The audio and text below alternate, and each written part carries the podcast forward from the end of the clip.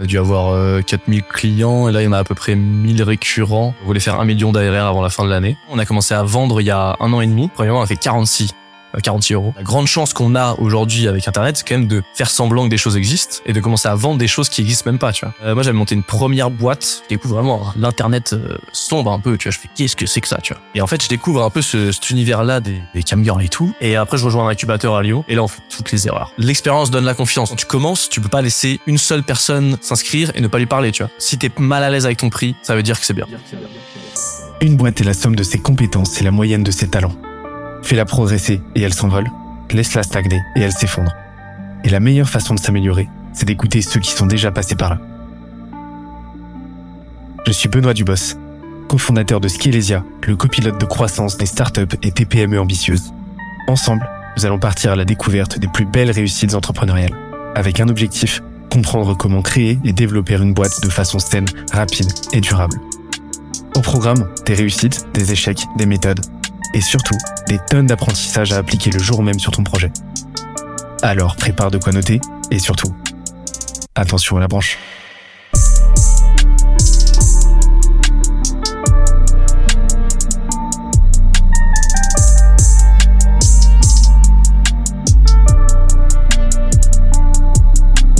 Let's go.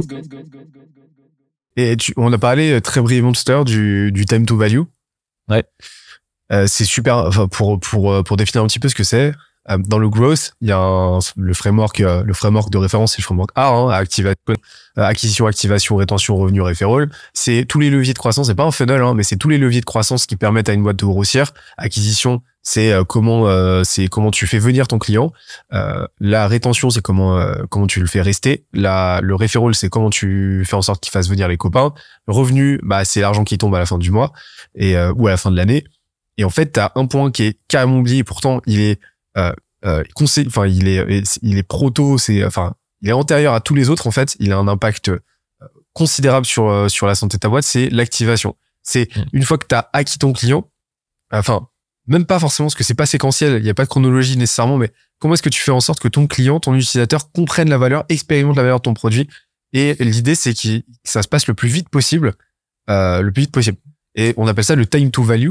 Et ça, c'est un truc qui est complètement sous-coté, complètement négligé par les boîtes, euh, alors que créer un décalage, avoir un trop gros décalage entre le moment où la personne commence à utiliser ton produit, ou le moment où euh, tu fais du service, tu signes ton client, et le moment où il va se mettre à expérimenter la valeur, euh, si la latence est trop longue, et ben tu vas créer un effet déceptif, un effet déceptif énorme. Et, euh, et donc le time to value, tu vois, par exemple, Esia, c'est un sujet sur lequel c'est un de nos sujets de cette année, c'est comment est-ce qu'on peut réduire ce time to value au maximum pour faire en sorte qu'un client, on le signe dès la, la première semaine avec nous, bim, il a un premier résultat. Et c'est un truc aujourd'hui qu'on fait, mais un peu par, plus par serendipité qu'autre chose, mais on travaille dessus là au niveau service. Mais toi, en tant que produit, en tant que SaaS, comment est-ce que tu as travaillé là-dessus? Nous, c'est euh, bah, la métrique d'activation, comme je t'ai dit tout à l'heure, c'est euh, voir la valeur, tu vois, la, la promesse. Donc, euh, pour les business de service, je sais pas comment vous définissez vous d'ailleurs, mais c'est c'est un peu plus euh, peut-être un peu plus euh, décalé dans le temps parce qu'il faut fournir, vendre. Après, tu vends du service et ensuite, bah, tu vois, t'as la, la démonstration du, de la valeur à la limite, après la vente. Hmm. Tu vois. Alors que le software sur du freemium, etc., tu peux tu démontres, c'est un modèle freemium, tu démontres la valeur du, du, du produit avant la vente. C'est vraiment ce truc de euh, quand est-ce que tu mets ton user sur le cul, tu vois. C'est quand est-ce qu'il se dit, waouh, c'est vraiment incroyable, tu vois. C'est à ce moment-là où il va potentiellement acheter, potentiellement parler à d'autres gens. Tu vois, typiquement, là, j'ai testé euh, le nouveau navigateur qui s'appelle Arc, là, il y a pas longtemps. Pareil, t'arrives sur le truc, ils te font un onboarding de malade. Du fat, hein. Ah ouais, c'est incroyable. Et direct, bah, du coup, bam. Pensais à celui de Superhuman. Euh, ouais, j'ai pas testé Superhuman. Ah, c'est, c'est brutal. Alors moi, j'ai pas fité, je faisais pas partie de la sim. Par contre, leur onboarding, il est, il est brutal, quoi. Ah, ça, tu es direct. Bah, du coup, premier truc que j'ai fait, je fais, oh, les gars, j'ai découvert un truc de malade. Regardez, euh, c'est hyper bien. Ça va remplacer Google Chrome. Tiens. Parce que t'as ce moment d'activation, ce à moment là, il est sur le paiement, mais il est aussi sur le referral, tu vois. Parce que tu découvres, et quand tu découvres un truc qui est cool, t'as envie souvent de, de partager. Donc t'as un peu aussi de, un peu de, de referral euh, là-dedans, tu vois. Pas oublier cet aspect-là, t'as pas que le, le paiement. Et, euh, et ça, ça va dépendre énormément de, ouais, de, de chaque business. hein. Ça, c'est vraiment, tu peux pas dire, euh, tu peux pas dire, ok, l'activation c'est ça. C'est euh, quand est-ce que euh, le user euh, découvre la valeur du produit. Quoi. vous avez essayé un truc, c'est un truc qui se fait beaucoup, euh, dans, dans- qui, qui se fait peu en fait, mais qui devrait se faire plus. Par exemple, de, de mettre, euh, euh, de, de donner la possibilité de, euh, de générer un premier listing avant même de créer un compte. Euh, nous, on n'a pas ça euh, parce que donc on met de la valeur dans le fait de capturer l'intérêt euh, d'abord. Parce qu'en fait, si t'as eu, euh, on sait que t'as eu le besoin, donc potentiellement, si t'achètes pas dans, si t'achètes pas là, t'achèteras peut-être dans six mois, tu vois. Mais de capturer les informations de contact, C'est important pour vous. Ouais. C'est très facile sur du SaaS. C'est le gros avantage du SaaS, euh, typiquement sur du service, c'est que euh, un sign-up, tout le monde le remplit les yeux fermés. Tu te poses même pas la question. Alors que par exemple, s'inscrire à une newsletter, télécharger un livre blanc, tu dis ah, est-ce que j'ai vraiment envie de m'inscrire parce que derrière ils vont chier, ils vont me mettre dans une séquence, ils vont me mitrailler, tu vois. Alors que sign-up, tu dis ok c'est un sign-up, ton cerveau il est automatique. Tu tu remplis, tu mets ton email, tu poses même pas de questions. Donc c'est très très facile de récolter des, des emails en fait quand t'es euh, quand t'es en SaaS. Donc vu que c'est une étape parce que la question, la sous-question là que tu poses, c'est est-ce que le sign-up c'est un obstacle dans le time to value euh, dans le produit? Euh, Nous on considère que non parce que c'est vraiment une étape. T'es habitué, euh, t'es habitué à la faire. Du coup, tu Si c'est un obstacle, tant mieux en fait. De quoi? Si c'est un obstacle, et puis si c'est un obstacle, tant mieux en fait, parce que si, euh, bah, euh, si, si ton utilisateur potentiel, il a même pas envie de se sign up sur ta plateforme, bah, t'as même pas envie d'avoir comme utilisateur en fait. Enfin, Ouais, c'est ça. de toute façon, il est pas qualifié. Mais c'est intéressant la question que tu poses parce que c'est du coup, vu que tu veux réduire ton time to value au maximum, les obstacles que tu mets, il faut qu'ils soient là pour une très très bonne raison. Tu vois. Si tu rajoutes une étape en disant, euh, par exemple, une vidéo d'onboarding, est-ce que tu la mets parce que c'est impossible d'utiliser ton produit sans un, peu d'éducation? C'est pas le cas. Bah, pfft, nous typiquement c'était ça. On a mis un, on a mis une vidéo alors que le truc c'est un bouton.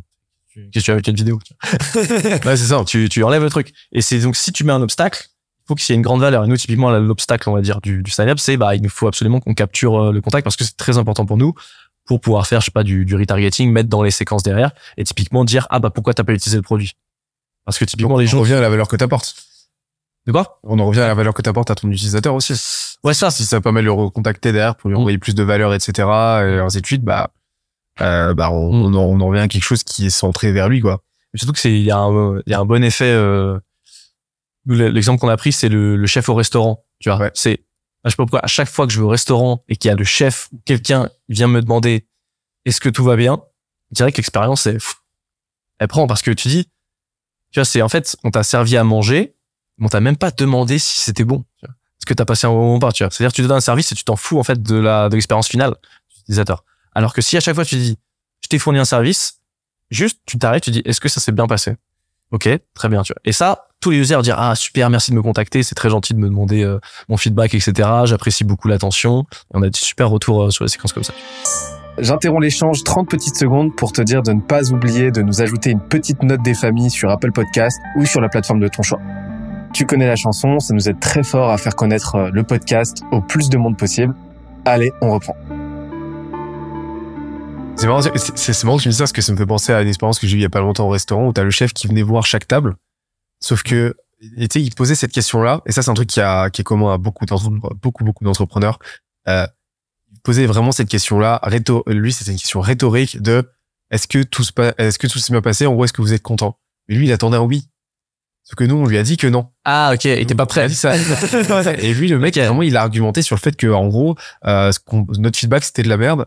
Mais vraiment, en mode mauvaise foi de ouf, etc. Mmh. Mais frérot, demande pas mon avis dans ces cas-là. Ouais. Demande pas mon avis. Et, et ça me fait penser à, à euh, au, au CEO de, euh, de, euh, de, de, de, euh, de Big Mama Group. Tu sais, les, tu sais, les, les, Ah, les pizzerias. Et, euh, et, et qui, en fait, eux, ont changé euh, ont changé ce, ce, ce protocole-là et ne vont pas et ne, et, et ne demandent pas aux serveurs de demander est-ce que vous êtes content? Question fermée. Mais leur demander qu'est-ce que nous pourrions, je, me souviens plus du verbatim exact, mais qu'est-ce que nous pourrions mieux faire? Qu'est-ce qu'on aurait pu améliorer? Et une question ouverte, Ok. spécifique, qui, qui, n'in- qui, qui n'invite pas à un oui de politesse, c'est ça, hein, Ouais. mais qui invite à un feedback concret. Ok, donnez-moi quelque chose que je peux améliorer, même si vous êtes content. Euh, donnez-moi quelque chose à améliorer. Et, euh, et ça, c'est la même chose avec le NPS, tu vois. Souvent, les gens vont demander euh, sur 10 quelles sont les chances de vous recommander? Je trouve cette question éclatée au sol parce que c'est du prospectif. La plupart des temps, du temps, euh, les gens vont te répondre, euh, euh, le- vont te répondre Kiff pour enlever le pop-up. un truc enlever le pop-up ou alors je vont fermer euh, ou alors de toute façon tu as un biais de scellé un biais d'échantillonnage énorme parce que bah les gens euh, les, les gens pas pas du tout contents bah ils vont se casser ils, ils auront le churn avant d'avoir le NPS et ne vont répondre que les gens contents en fait. Mm. Et donc au final, t'as un biais d'échantillonnage euh, monstrueux. Alors que pour moi, la vraie question à poser, c'est euh, nous avez-vous déjà recommandé? Oui, non, pourquoi? Ouais, c'est vrai que c'est beaucoup plus. Parce qu'en fait, tu veux, tu veux qu'une action soit faite, en fait. Donc, est-ce que l'action est faite ou pas? Est-ce que vous l'avez déjà fait Mm. Oui, non. Bah euh, pourquoi vous nous avez recommandé Non, pourquoi vous nous avez pas recommandé? C'est plus efficace. Tu vois, nous, on avait, bah, justement, je crois, on, ouais, on le fait, on le fait encore, là, tu vois. L'UNPS. Mais c'est vrai que là, on s'est, on s'est, on s'est regardé, et on s'est dit, ouais, en fait, euh, on l'a fait pendant trois mois. On s'est regardé, on a fait, ouais, ça sert à rien. Parce que déjà, Ça sert à que dalle. ils mettent grave des trucs au pif et tout. dans- Ça sert à que dalle. Et, et- et nous, on demandait, bah, du coup, on disait, bah, par exemple, si tu mets moins de telle note, on te demande de faire un feedback, etc. En fait, on s'est rendu compte que les gens, ils, ils cliquent vachement au pif, en fait, sur le, sur le pop-up, sur n'importe quelle note pour juste le virer et faire ce qu'ils veulent faire. Ah, mais, mais quand même, moi, le, mais le NPS, euh, je le trouve, euh, je trouve pas- et, et tu vois, c'est un truc qui s'est passé dans mon équipe. Oh, on a un démon qui vient de s'éteindre. Hop, alert, alert. mais euh, mais c'est un truc qui s'est passé, euh, qui s'est passé. Enfin, dans, dans ma boîte, on a mis en place tout, tout- toute la politique de NPS, pour, euh, produits, etc. Et, euh, et, et justement, on, on s'est posé cette question-là de, de, de, de cette formulation, ce verbatim-là. Qu'est- Qu'est-ce qu'on leur demande? Et moi, je disais catégoriquement, non, on ne pose pas la question classique toute pourrie du NPS, quoi. C'est pas possible. Que pareil, c'est un truc sur étagère, tu te dis, ah, il y a plein de boîtes qui demandent le SPS, donc vas-y, on va le faire aussi. Ouais. Exactement. Encore une fois, ce fonctionnement, bah, encore une fois, ce, ce classique fonctionnement par analogie, en fait, qui est vachement contre-productif, Ouais. quoi. Qui donne une illusion de rapidité, alors qu'en fait, non, tu fais que perpétuer, soit appliquer quelque chose dans quelque chose qui n'est pas adapté à ton contexte, soit tout simplement reproduire l'erreur de quelqu'un d'autre. Euh, ou, ou l'inexactitude, forcément l'erreur, mais l'inexactitude de quelqu'un d'autre, moi, ça, j'aime pas ça, quoi. Ouais, ça. Et, euh, alors, on, il nous reste quelques minutes. Ouais. petite- Attends, je voulais préciser un truc sur le, sur le, la, je disais question ouverte, question fermée. Euh, parce que nous, justement, on reste la question euh, fermée. Et euh, je pense qu'il y a du coup, il y a deux. Ah, ouais. Il y a deux, il y a deux un peu différents. Si la personne est en face de toi, c'est facile de lui demander une question ouverte parce qu'elle est en face de toi, elle a du temps pour te répondre. Tu vois. Mais par message, euh, j'ai l'impression que fermé, c'est quand même un peu plus simple parce qu'en fait, t'es sur LinkedIn, t'es sur des emails, etc. Donc, t'as envie que la réponse soit facile. Ouais. Donc, demander un oui/non par message, ça peut être plus efficace parce qu'en fait, la personne n'a pas envie de, se, de décrire un paragraphe. Exactement. Tu vois. Et derrière, en fait, tu vas mettre, tu vas faire la technique du pied dans la porte en disant, OK, elle a dit non, elle a dit oui. Et derrière, tu dis, tu continues la conversation en disant, est-ce que euh, tu pourrais détailler pourquoi, s'il te plaît, etc. Parce que demander un paragraphe, enfin, en, en personne, c'est la personne en face de toi a le temps. Mais demander de répondre à un paragraphe direct par message à quelqu'un que tu connais pas, ça va être plus compliqué alors que de dire oui, non, ok, là, on, on a démarré une conversation, ça y est, tu m'as répondu, on est dans une conversation, tu vois. Donc, euh, et là, après, derrière, tu demandes. J'ai l'impression que par message, c'est c'est quand même pas mal de faire le, le, le oui, non, tu vois, de mon expérience en tout cas. Ouais, ouais, c'est sûr. Ah, ouais, c'est, ah, ouais, le- le- les, les questions fermées sont pas du tout un, un no-go en soi. Hein. C'est pas Mm. du tout une mauvaise chose. C'est juste, euh, bah, savoir quand les utiliser. Et euh, très souvent, c'est utilisé comme euh, méthode de facilité. En fait, le problème, c'est quand tu l'utilises comme comme euh, comme solution de facilité parce que t'as, en fait, t'as, au fond de toi, t'as pas envie d'entendre la réponse. Ouais, ça. Et ce qu'on disait ouais, tout à l'heure aussi, c'est être prêt à recevoir la violence. Ouais. Tu vois, là, le chef, il était pas prêt à recevoir la violence. non, non, bah, Il faut non, se mettre dans ce truc où tu dis, on va potentiellement me dire que je suis nul, que ce que je fais c'est nul, etc. Et d'être prêt à l'entendre et être bienveillant avec la personne qui te le dit. Bon, à part si c'est malveillant de sa part. et surtout pas te justifier. Ouais, rien de ça, pire, quoi. Il y a rien de pire que de justifier et d'expliquer à la personne que son feedback n'est pas n'est pas pertinent. Hmm. Ouais. Ouais, bref, c'est un truc que tu vois dans beaucoup beaucoup de cas, hein, dans beaucoup de boîtes, beaucoup d'entrepreneurs. Et là, c'est parce que tu mets de l'ego tout simplement, ce que tu fais quoi. Et toi, en fait, t'as mis ton ego au placard. Tu dis, ok, je vais me prendre des torgnoles, mais je suis là pour ça en fait, parce que je suis là pour progresser. Et je sais pas toi, mais moi, c'est, je trouve que dans l'entrepreneuriat, tu deviens en- insensible après. Genre, tu peux prendre Ah, mais- des trucs dans la face, ça ne te fait plus rien. Ah mais ah mais, ah, mais là là vrai. Mais de toute façon, le, le non est une constante en entrepreneur. Enfin, la- le le le oui ne se découvre qu'au sein d'une infinité de non et de rejets. Et quand t'as compris ça, bon bah tu sais que euh, que chaque non est un non de moins vers ton prochain oui, mais que de toute façon bah t'auras un, un taux de conversion.